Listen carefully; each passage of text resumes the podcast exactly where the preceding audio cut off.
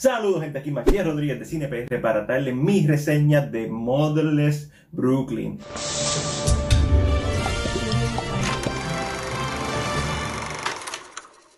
Protagonizada, dirigida, escrita y producida por Edward Norton, tenemos esta adaptación de la novela homónima de 1999 escrita por Jonathan Ledden. La historia sobre este detective Leonel que tiene Tourette Syndrome. ¿Y que eso? Eso es una condición que hace que las personas griten y digan cosas de manera involuntaria. I got threads in my head. I got threads in my head, man. Y Leonel está tratando de investigar el asesinato de su mentor, Frank Mina, interpretado por Bruce Willis. Aquí es donde nos ponen a este protagonista peculiar, ¿verdad? Que está intentando pasar desapercibido, pero esta condición no le permite hacerlo. Como película neo-noir está excelente. Un poquito más larga de lo que yo hubiera querido. Aquí les voy a dejar cuánto dura. Pero el filme es un filme de investigación de detective en donde quizás no hay muchas sorpresas eh, como estamos acostumbrados hoy en día, pero es sólida, una historia sólida de principio a fin, un buen elenco, excelentes momentos en pantalla. Además de Edward Norton y Bruce Willis, también están caras conocidas como Willem Dafoe, Alec Baldwin, entre otros.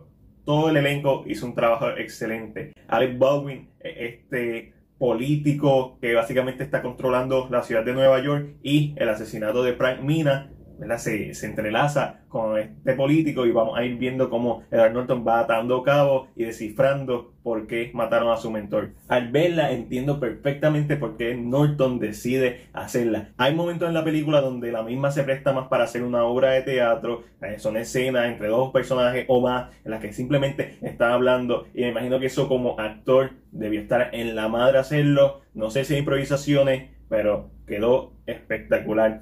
Y a la misma vez estas escenas a veces hacen que se alargue la trama más de lo necesario. Y aquí es donde viene mi problema mayor con la película. La edición es una muy buena película, una muy buena historia, pero debió durar un poquito menos, quizás 20 minutos menos. Técnicamente un buen filme, la dirección de Norton excelente, la actuación brutal, el elenco en la freaking madre, el libreto ser un adaptado, no sé qué tanto dejó el material original intacto y que tanto eliminó, pero es una buena historia que quizás aspira a ser un poco más épica de lo que realmente puede ser. Sin embargo, la dirección, actuación y escritura de Norton hace que el filme se desarrolle de una manera competente de principio a fin y hacen que el resultado final sea uno satisfactorio. Esta es la película que yo les voy a recomendar que vayan corriendo a ver. No, lamentablemente no. Es una buena película que si no tienen más nada que ver en el cine, la recomiendo y no se van a arrepentir.